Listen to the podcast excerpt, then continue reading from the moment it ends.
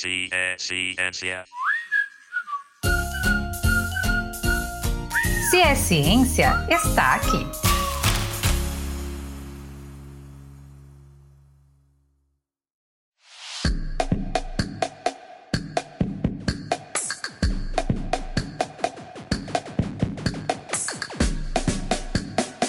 Nós, mulheres, já fomos privadas de muitas coisas.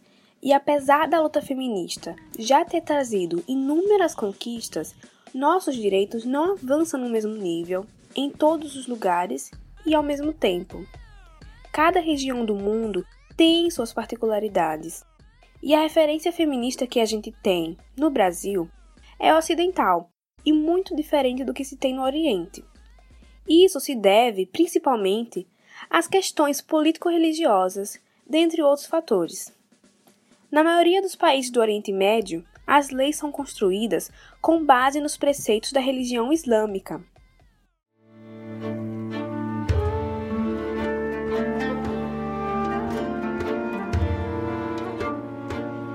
A Arábia Saudita, por exemplo, é governada pela interpretação dessas leis, conhecida como o Arabismo. É a que vigora no país há dois séculos. O arabismo determina uma série de restrições às mulheres. Segundo o arabismo, uma mulher saudita tem que obedecer o seu tutor, que pode ser algum homem da família, como seu pai ou marido. E sem a permissão desse tutor, por lei, ela não pode fazer uma série de coisas, como abrir uma conta bancária, passar por alguma intervenção médica ou viajar para o exterior, por exemplo. E tudo isso é muito absurdo quando a gente compara com a nossa realidade, que também está longe de ser perfeita. De acordo ao Índice Global de Desigualdade de Gênero do Fórum Econômico Mundial de 2016, a Arábia Saudita é um dos países com maior desigualdade entre homens e mulheres do Oriente Médio. Mas é importante dizer que existem muitas mulheres lutando pelos seus direitos em países islâmicos.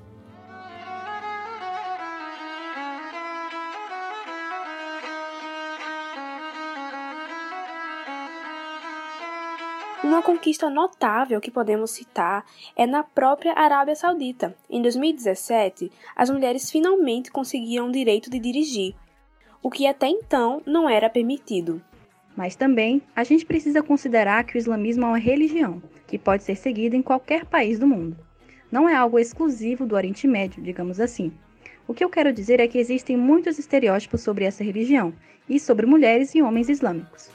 Quando a gente para para pensar sobre islamismo ou Oriente Médio, a primeira imagem que vem na cabeça da maioria das pessoas é de muita repressão, terrorismo, guerra, enfim. O Islã ensina a mulher a ter a liberdade, inclusive de escolher o seu futuro. Né? Não é nem meu pai, nem minha mãe, ninguém que vai optar pelo meu futuro, e sim sou eu. O pai, no Islã, ele pode sugerir o marido? Pode. Agora, religiosamente, ele pode obrigar uma filha a casar com um homem que ela não deseja? Não. A partir do momento que isso é feito, o que, que acontece? Você precisa de um movimento feminista. Tem país muçulmano que proíbe a mulher dirigir, mas isso é uma lei do país e não uma lei da religião. Tem muitas leis aplicadas em certos países que não é lei islâmica, mas porque aquele país ser um país muçulmano, eles associam como lei islâmica. Tem aqueles homens que têm a mente mais fechada. Inclusive, existem homens assim que ainda não, não são muito a favor da mulher trabalhar, mas isso já vem da ignorância pessoal. Falam que nós somos oprimidas? Não, pelo contrário. Tanto que a religião muçulmana foi a primeira religião que deu direito ao divórcio para a mulher. No Islã você pode tomar anticoncepcional, você pode usar uma camisinha. A única coisa é que você só vai manter relações sexuais com seu marido, com a sua esposa.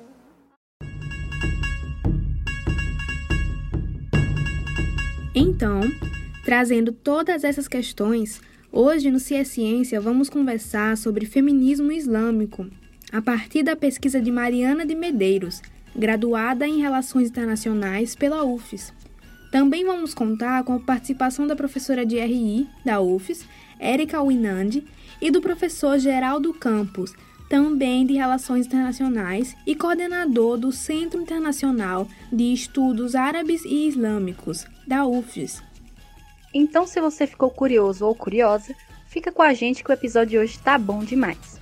Meu nome é Mira Marques. Eu sou Letícia Monalisa e esse é o CS Ciência.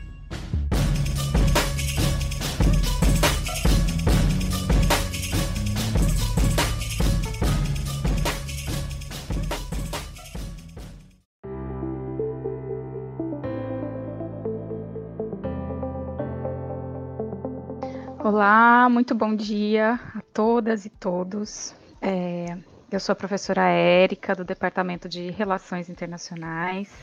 É, a gente está aqui hoje conversando com a Mariana Medeiros, aluna do nosso curso, estudiosa da temática de feminismos islâmicos, uh, e também com o professor Geraldo Campos, que é o seu orientador e é o coordenador do Centro de Estudos Árabes Islâmicos. Bom, é, a gente está aqui diante de um, de um, de um tema é, muito, muito rico, né? É, enfim, de uma discussão muito rica e de um trabalho que vem sendo desenvolvido pela Mariana, um trabalho excelente, né? Um trabalho que com certeza vai deixar uma, uma contribuição, é, enfim, indelével aqui para o curso de Relações Internacionais, para a Universidade Federal de Sergipe. Então, acho que a gente é, merece ouvir um pouquinho e aprender um pouquinho com a Mariana, né? É, eu acho que feminismo, falar de feminismo, né, é, é, uma, enfim, é uma obrigação nossa, né, enquanto, enquanto cidadão, né, sejamos é, homens ou mulheres, enfim, é, nos afirmemos como queiramos. Uh, e falar sobre, sobre essa temática na academia também é sempre oportuno, sobretudo porque a gente não fala mais de feminismo, né? A gente, a gente tem que é, se inteirar de diversos feminismos no plural, dado justamente a pluralidade desses que esses movimentos vêm assumindo ao longo do, do, do tempo, né? E principalmente pela é, importância que diversas pesquisadoras vêm apontando, colocar essa luta sob os mais uh, diferentes contextos, né, e as mais diferentes uh, perspectivas, né. Então, nesse sentido, a gente tem diferentes feminismos, né. A gente tem, uh, enfim, que considerar também que dentro daquele feminismo anterior também se reproduziam padrões uh, padrões, enfim, antiplurais, digamos assim, e, portanto, é, essas particularidades elas, elas podem e devem ser consideradas né, em torno de, de movimentos específicos, né? Ainda que não considerando um todo, a gente esteja falando de uma luta plural. É, então, eu queria ouvir um pouco da Mari, né? Dado que, que, que agora a gente tem é, por meio de, de, diversas autoras, né? A gente, a gente tem é, entrado em contato, né? Com um feminismo negro, com um feminismo trans. O que é que um feminismo islâmico pode é, trazer para a gente, né? De, de enfim, Uh, de um despertar de, de, de, consciência, né? Por que, que é importante a gente discutir é, um feminismo islâmico. Né? Então, eu queria passar essa, essa, essa pergunta para a Mari, eu acho que é, talvez seja uma dúvida que permeie aí ainda muitos de nós, né? É, por que, que é diferente falar de um feminismo islâmico no bojo de tantas uh, discussões sobre feminismos? Né? Então, o que, que, é esse feminismo islâmico? É, quais são as características desse feminismo islâmico? Por que, que é importante falar de um, femini de um feminismo islâmico no Brasil, aqui no nosso país? Então, eu vou passar aqui para Mari dar uma aulinha para gente.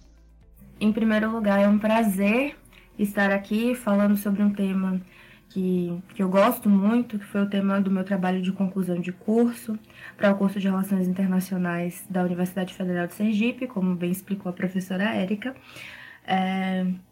Obrigada, professora, pelas perguntas. E vamos lá, eu vou começar com uma definição breve do que vem a ser o que é o feminismo islâmico. Bom, é, muitas autoras definem o feminismo islâmico como um movimento político-religioso que associa estudos feministas ao Islã. É, ele surge, o termo feminismo islâmico surge lá no final do século XX, mais ou menos ali em 1990, e desde então vem sendo largamente discutido, uma produção científica é, grande vem, é, vem crescendo, né? Desde então.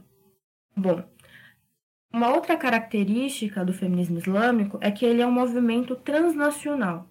Ele não tem um país sede, ele não surge necessariamente em um lugar, ele pode ser encontrado em vários países ao mesmo tempo. O seu surgimento ocorre de maneira simultânea em vários lugares do mundo. É, então, ele é esse movimento transnacional que se fundamenta na reinterpretação das escrituras sagradas para o Islã. É, as feministas islâmicas elas defendem a ideia de que a misoginia e o patriarcado eles não são inerentes ao Islã e que uma leitura libertária do Alcorão, uma leitura emancipatória das escrituras sagradas é possível. É, dessa maneira, elas também defendem que a religião, que o Islã, é, pode ser uma ferramenta para a própria emancipação. Elas estabelecem também críticas às interpretações é, patriarcais do Islã. Então, o patriarcado, o machismo, não está, pelo ponto de vista das feministas islâmicas, não faz parte do Islã. Ele faz parte da sociedade. E existe esse encontro do patriarcado, a instrumentalização, né, da, desse patriarcado para justificar um, uma opressão sobre as mulheres, mas isso não significa que o Islã é uma religião opressora, muito pelo contrário. É, uma questão que eu quero destacar aqui é que o feminismo islâmico ele é um movimento grande, ele é um movimento muito importante, mas ele não é um movimento único. Nem todas, uma, uma questão que pode parecer óbvia, mas é bom falar disso, nem todas as mulheres muçulmanas são necessariamente adeptas do feminismo islâmico. É importante ressaltar, portanto, que existem mulheres muçulmanas é, que fazem parte ou que se interessam por outros feminismos.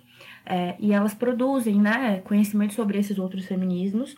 Também é possível falar sobre mulheres muçulmanas que são feministas islâmicas, é, obviamente, assim como existem mulheres muçulmanas que possuem uma posição mais conservadora é, e acreditam que o Islã é, não, não se encaixa, os termos Islã e feminismo não necessariamente convergem, enquanto existem outro grupo, existe um outro grupo de mulheres que acredita que o Islã por si só traz preceitos feministas. Então ele não necessariamente não necessariamente precisaríamos de um termo feminismo islâmico para ressaltar é, esses ideais feministas no Islã. O Islã por si só seria assim. Então é, eu trago essas questões para deixar claro o quanto é, falar sobre emancipação, sobre movimentos libertários, é um debate, como a professora bem destacou, é um debate muito plural. É, e o feminismo islâmico é uma das vertentes é, de movimentos libertários das mulheres muçulmanas. Partindo para uma segunda pergunta, que seria por que é importante falar sobre feminismo islâmico, por que é importante falar sobre feminismo islâmico no Brasil. Bom, é, infelizmente, nas mais diversas sociedades no mundo inteiro, ainda é muito entranhado uma é, percepção errada do Islã, é, uma construção muito grande de estereótipos em relação ao Islã, em relação a homens muçulmanos, em relação a mulheres muçulmanas, é, e eu destaco aqui os estereótipos em relação às mulheres. É, e não é muito difícil principalmente na, na nossa sociedade, na sociedade brasileira, se deparar com tais estereótipos, seja através das redes sociais, seja na mídia, seja uma conversa informal, até mesmo, infelizmente, na sala de aula, na escola, na universidade ou ainda na produção de trabalho científico. É, esses estereótipos eles estão aí o tempo inteiro. Um deles é o que a mulher muçulmana ela é, por ser muçulmana, é, necessariamente oprimida pela própria religião, que não é uma verdade necessária. Bom, é, então é importante falar sobre o feminismo islâmico para que a gente tenha uma compreensão é, da necessidade de desmistificar diversos, diversos estereótipos, diversas compreensões erradas. Entender que o Islã é uma religião é, pacífica, é uma religião que não, como já, já foi colocado, né, como muitas mulheres defendem, que não é inerentemente é, misógina, não é inerentemente machista, e entender também que existe um movimento muito bem consolidado no cenário internacional de mulheres muçulmanas que estão produzindo conhecimento sobre a própria realidade. Então, essas mulheres, é, é, elas não são apenas objetos de estudo, elas são também sujeitos de pesquisa, ou seja, elas estão desenvolvendo conhecimento científico é, sobre a própria realidade a partir da própria experiência e de, um, de muito estudo. É, uma outra questão também que eu acho importante é que a gente está produzindo conhecimento, a gente está falando da América Latina. Então, a gente tem muito que aprender com o feminismo é, islâmico, pela pluralidade do, do debate. É, entender que a categoria mulher, não necessariamente falar sobre mulher, é, a gente não está necessariamente falando apenas sobre gênero. As feministas negras já nos chamaram a atenção sobre isso lá desde o século passado, desde o início do século passado. É, não dá para falar de mulheres negras pensando só gênero. É, então a gente tem aqui na América Latina né, o desenvolvimento de um feminismo negro latino-americano, a gente tem um feminismo indígena, e eu acho que a gente aprende muito com o feminismo islâmico é, através das ferramentas de entender a religião, nesse caso de entender o Islã também como parte de, da identidade é, dessas mulheres. É, e eu acho que, de uma maneira geral, é, isso. A importância de, de, estar falando sobre feminismo islâmico cada vez mais. Mari, deixa, é, você, você tocou num, num, ponto central, que é o ponto da, da desconstrução dos estereótipos, né, da necessidade de desconstrução dos estereótipos. É, como estudante de relações internacionais, por que, que isso é importante para as relações internacionais? Né? Talvez uh, só para deixar isso mais claro, por exemplo, para as alunas e para os alunos que estão entrando no curso agora. Né? É, enfim, eu queria que você falasse um pouquinho sobre isso.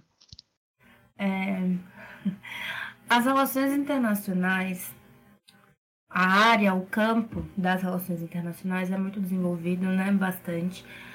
No entanto, é, ainda existem muitas lacunas é, nas relações internacionais quando a gente está falando sobre alguns temas e o feminismo é um deles.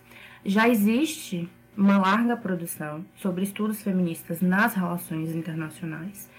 É, no entanto, ainda é, existe, a gente, eu acho que a gente ainda pode falar da predominância de, de um certo. De um, tipo principal de feminismo, que é o feminismo branco, o feminismo liberal, um feminismo que leva em consideração ainda é, apenas as experiências de um grupo específico de mulheres. Então, quando a gente está produzindo conhecimento sobre é, um campo né, sobre o internacional, que vem a ser o internacional, é importante que a gente fale, é, como a própria professora né, já deixou claro, de um debate cada vez mais plural. E veja só que interessante, nas relações internacionais, os estudos feministas, eles começaram a ter, hum, como é que eu posso colocar? Eles começaram a ter uma preponderância nas relações internacionais ali também no final do século XX feminismo árabe, por exemplo, ele já vem sendo desenvolvido lá desde o início do século XX. A gente já tem movimentos de caráter internacional de mulheres árabes.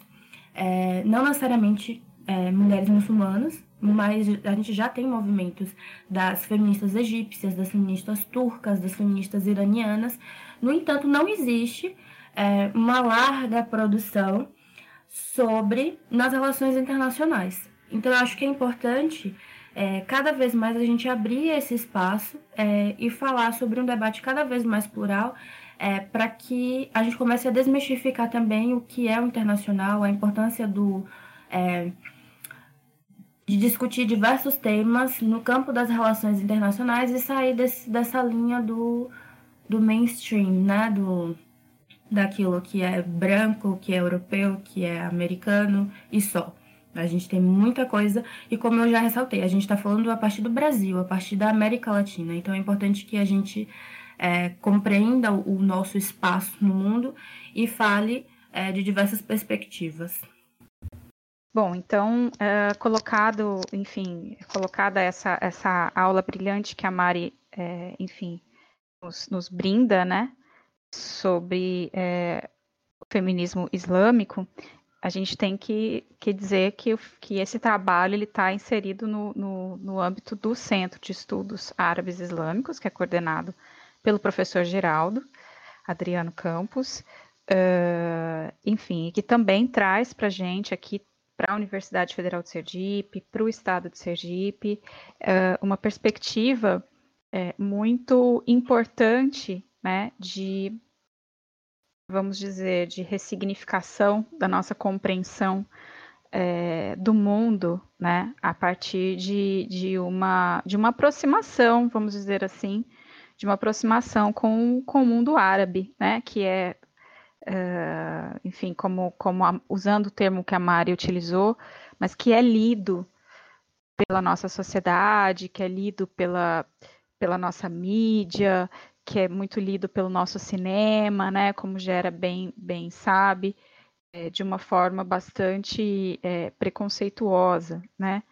Então, dito isso, eu queria que o Geraldo falasse um pouquinho para a gente é, de quais são os objetivos do centro, de como ele desenvolve essas atividades, né? Uh, enfim, quais são os trabalhos que ele que, que, que o centro realiza é, e como essas questões uh, são tratadas, né? É, por que, que é importante a gente conhecer mais o mundo árabe? E, enfim, passo a palavra para ele. Olá, bom dia, obrigado. Obrigado, Érica, pela pergunta, pela oportunidade. É um prazer aqui também participar desse podcast com vocês. Bom, o, o Centro de Estudos Árabes Islâmicos na Universidade Federal de Sergipe, como iniciativa acadêmica, como espaço de discussão acadêmica, de pesquisa, de trocas, ele existe desde 2019, contexto, portanto, anterior à pandemia. Né? É, ele tem como, como das suas características buscar conciliar tanto atividades de pesquisa quanto atividades de extensão, atividade, por, também, evidentemente, de, de internacionalização, por, ser, por ter como foco uma região do mundo, digamos, é, que compreende diversos países, né? Então estabelecer sempre também relações, diálogos com professoras, pesquisadores de outros lugares do mundo e também de ensino, né? Também se vincular à produção de, de cursos, é, atividades ligadas à produção de conhecimento e, a, e ao ensino. Então ele, ele tenta abarcar, na verdade, essas várias dimensões que compõem a missão da universidade. Ele eu, eu destacaria né, em algumas, alguns traços em relação a isso. É, dos, eu acho que o primeiro, a, a pesquisa da, da Mariana é muito emblemática disso, que são os trabalhos é, que estão, que no caso da Mari, realizado como um, um trabalho de conclusão de curso. É, então, acolher pesquisas que são realizadas na Universidade Federal de Sergipe, né? criar um espaço para que essas pesquisas encontrem um, um, uma dinâmica de debate, de, que possibilite trocas, que nós possamos um, uns então, uma das, das missões do Centro de Estudos Árabes Islâmicos na Universidade Federal de Sergipe é também possibilitar esse espaço de trocas, né, de debate acadêmico para pessoas da UFS que estão realizando pesquisa sobre temas relacionados ao mundo árabe islâmico, ao Oriente Médio, como nós conhecemos essa região. É, um outro objetivo é essa aproximação com o ensino médio. Né? A gente tem realizado parcerias, temos ati é, realizado atividades, das quais eu destaco, por exemplo, uma parceria com o Colégio Ateneu, uma atividade com estudantes do Colégio Ateneu, para quem, inclusive, a Mariana, em breve, é, já está agendada, vai apresentar uma conferência é, sobre esse tema que ela pesquisou e pesquisa.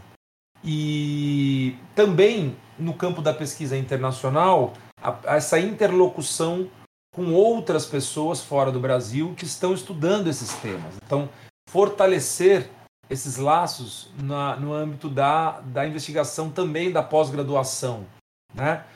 E o CEAI ele, ele, ele tem diferentes iniciativas acontecendo simultaneamente. Eu sempre deixo o convite para as pessoas é, conhecerem as redes, né? que é arroba CEAI underline UFES. E eu posso citar algumas das iniciativas atualmente, como o Clube de Leitura. Né? A gente agora está dando início a um clube de leitura é, no qual cada mês nós vamos ler juntos um, um, livro de literatura dos países árabes, né? e sempre com um momento de discussão com uma pessoa que vai apresentar e com a própria pessoa que fez a tradução do livro. Né? Então, essa riqueza de trazer os tradutores e as tradutoras para esse debate. Nós temos um grupo de estudos sobre Eduardo Said, temos um agora temos trabalhos e dinâmicas internas de formação dos nossos pesquisadores, espaços, seminários de pesquisa que acontecem de forma permanente. Temos realizado no último ano, por exemplo, esses seminários em parceria com a Universidade Federal do Rio de Janeiro. Então, de modo que os pesquisadores e pesquisadoras do CEAI, do Centro de Estudos Árabes da UFES, é, possam estar em contato, né, numa dinâmica permanente de produção conjunta de pesquisas com pesquisadoras e pesquisadores da Universidade Federal do Rio, especialmente do Azimuth, que é um laboratório de estudos orientais coordenado pelo professor Murilo Meiri. Também realizamos cursos, é, cursos sobre Oriente Médio, diversos cursos online agora durante o período da pandemia e sempre em parceria com outras instituições públicas também, como a Universidade de Brasília, a própria Universidade Federal do Rio de Janeiro. Então é isso, o CA ele pretende ser esse espaço que articula esses diversos tipos de iniciativa, que tem uma preocupação pedagógica formativa, né, de uma formação permanente com estudantes de graduação e criar também esse lugar do diálogo entre estudantes de graduação e de pós-graduação, que nós acreditamos que é algo muito importante, que essa produção teórica que está sendo realizada na UFES, em outras universidades, ela também vá ao encontro uh, dos trabalhos de pesquisa realizados pelos graduandos, né? Nos, nos, trabalhos de conclusão de curso, de iniciação científica, então, que pessoas que estão dando início à sua trajetória acadêmica possam ter um lugar de encontro, de diálogo, de troca com pessoas que já estão, por exemplo, uh, no, na pós-graduação, que já realizam sua, suas pesquisas há mais tempo. Então, é isso que a gente pretende ser. Sobre a importância disso, eu acho bom, é, é, além do mundo árabe, além da, do, do, digamos, da presença árabe ser um dos elementos fundamentais da formação da sociedade brasileira, né? um dos elementos que forma aquilo que a gente entende o Brasil, é, os temas do Oriente Médio eles são fundamentais para nós compreendermos a contemporaneidade. Quer dizer, é impossível compreender as tensões, mas também as dinâmicas é, mais, vamos chamar assim, que condensam algumas alguns dos grandes temas políticos da, da contemporaneidade sem nós olharmos para o que acontece no Oriente Médio. Então, ter a possibilidade de trazer esse debate aqui para Sergipe, é, aqui na região Nordeste, fortalecendo também os laços com outros espaços e pesquisadores e pesquisadoras da região Nordeste, da Bahia, de Alagoas, do Ceará, né, diversos estados, pessoas que já estão pesquisando esses temas, isso também é parte do nosso objetivo. Né? Fortalecer aqui no Nordeste um, um campo de reflexão sobre o Oriente Médio. Né? O Nordeste, que evidentemente, assim como outras regiões brasileiras, também possui, uh, nesses fluxos históricos migratórios é, árabes, islâmicos, é, com mediações ibéricas, é um dos elementos fundamentais da sua própria formação cultural.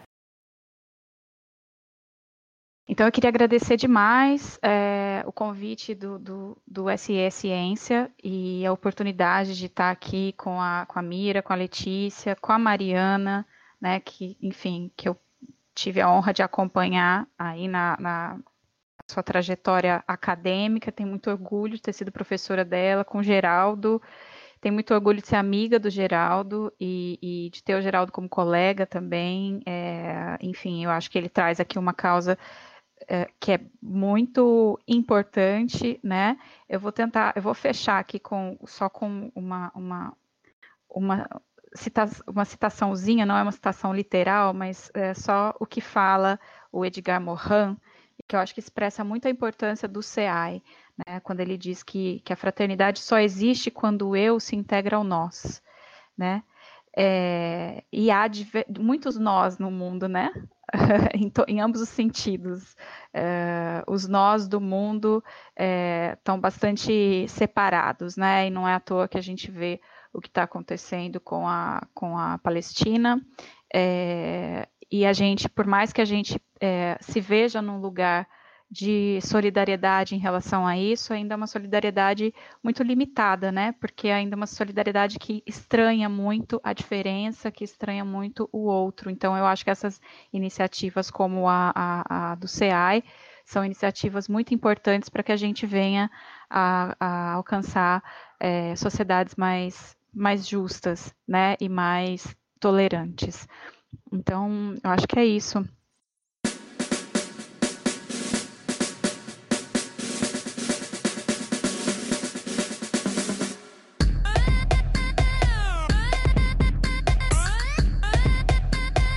Mari, no final dos nossos episódios a gente sempre traz umas perguntinhas extras. Você pode responder para o nosso ouvinte qual a diferença entre islâmicos, árabes e muçulmanos? Bom, é uma pergunta interessante. É importante que a gente entenda que o termo árabe refere-se a uma etnia. É, os árabes eles são um grupo que compartilham de aspectos socioculturais em comum, enquanto o termo muçulmanos ou islâmicos refere-se a uma religião, refere-se aos adeptos de uma religião que é a religião islâmica. É, ou seja, são aqueles que acreditam que só existe um Deus e que Maomé é seu profeta e que segue os pilares do Islã. É importante colocar também que o Islã ele surge no século 7 depois de Cristo, é, em uma região é, com diferentes tribos, etnias, diferentes religiões, e ele surge nesse contexto. Os povos árabes já existiam antes do surgimento do Islã. Então, é bom que a gente coloque também que nem todos os povos do Oriente Médio são árabes. Nós temos os persas, os turcos, é, nem todos os árabes são muçulmanos. A gente pode falar que sobre árabes cristãos, árabes judeus, árabes muçulmanos ou ainda árabes de outras religiões. É, de maneira geral, árabe se refere a uma etnia, se referem a povos é, que compartilham né, dessa, dessas características socioculturais em comum, enquanto que islâmicos e muçulmanos é, refere-se a uma religião. Eu quero agradecer pelo convite do CIA Ciência, agradecer pela participação é, do professor Geraldo junto comigo, da professora Érica e também das meninas, da Mira e da Letícia. É, agradecer também a quem está ouvindo e que ficou até o final. Espero que todos tenham gostado e ter contribuído para é, falar mais sobre feminismo islâmico. Depois dessa chuva de conhecimentos, vamos para a nossa última pergunta. Professor Geraldo, qual o nome que se dá a uma pessoa formada em RI e onde ela pode ir trabalhar? Bom, a pessoa formada em RI, né, bacharel em relações internacionais, ou alguém, alguns chamam de internacionalista, né, um outro já, ela pode atuar em um amplo campo de atuação possível, seja no setor público, né, é, e, e quando eu me refiro ao setor público, não apenas na possibilidade de dar prosseguimento aos estudos para tentar ingressar na carreira diplomática, mas também em, diversos, é, em diversas posições, seja em governos estaduais, governos municipais, assessorias, consultorias, é, atuação em setor privado, né? Numa, nas perspectivas, por exemplo, trabalhando com cadeias globais de valor, trabalhando na dinâmica de internacionalização de empresas, no setor, no terceiro setor, né? Em organizações não governamentais, é, em organismos internacionais, na academia, né, na área de pesquisa acadêmica, na produção científica. Então é uma formação de natureza interdisciplinar, necessariamente interdisciplinar, prepara o estudante para atuar em diversos setores de atividade profissional. Bom, muito obrigado então pela possibilidade dessa entrevista, por estar aqui com Mariana, sempre um prazer ouvi-la falar a Érica, amiga, colega, e queria agradecer e parabenizar o trabalho realizado pelo podcast Se é Ciência, que traz uma contribuição importante para a comunidade, não apenas da UFES, mas externa à universidade, no sentido também da popularização, da disseminação e do acesso ao conhecimento científico, especialmente no momento que nós precisamos sempre valorizar muito a universidade pública brasileira. Então, muito obrigado.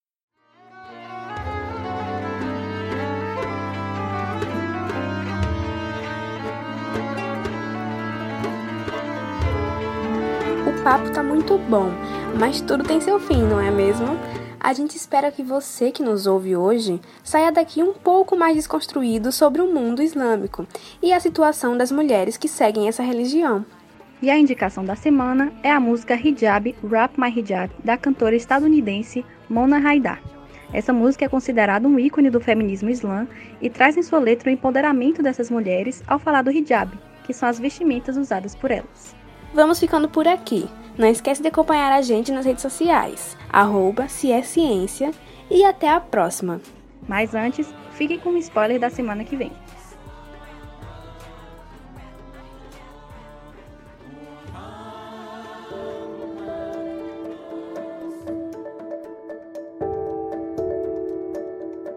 Quantas vezes você estudou algo, achou que tinha aprendido e na semana seguinte não conseguia lembrar mais do conteúdo estudado?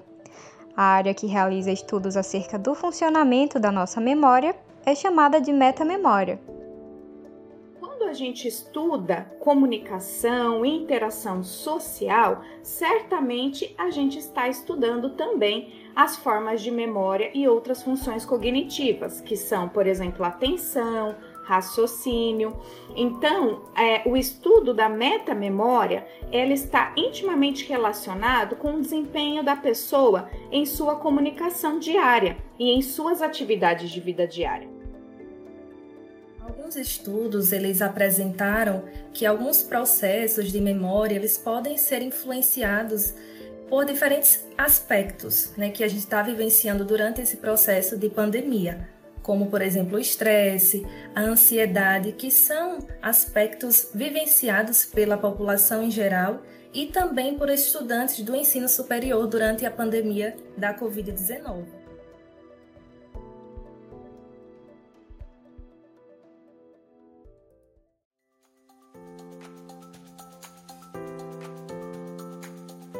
Esse episódio foi produzido e apresentado por Letícia Monalisa e Mira Marques, e a edição foi de Lucas Emídio e Vitor Santos.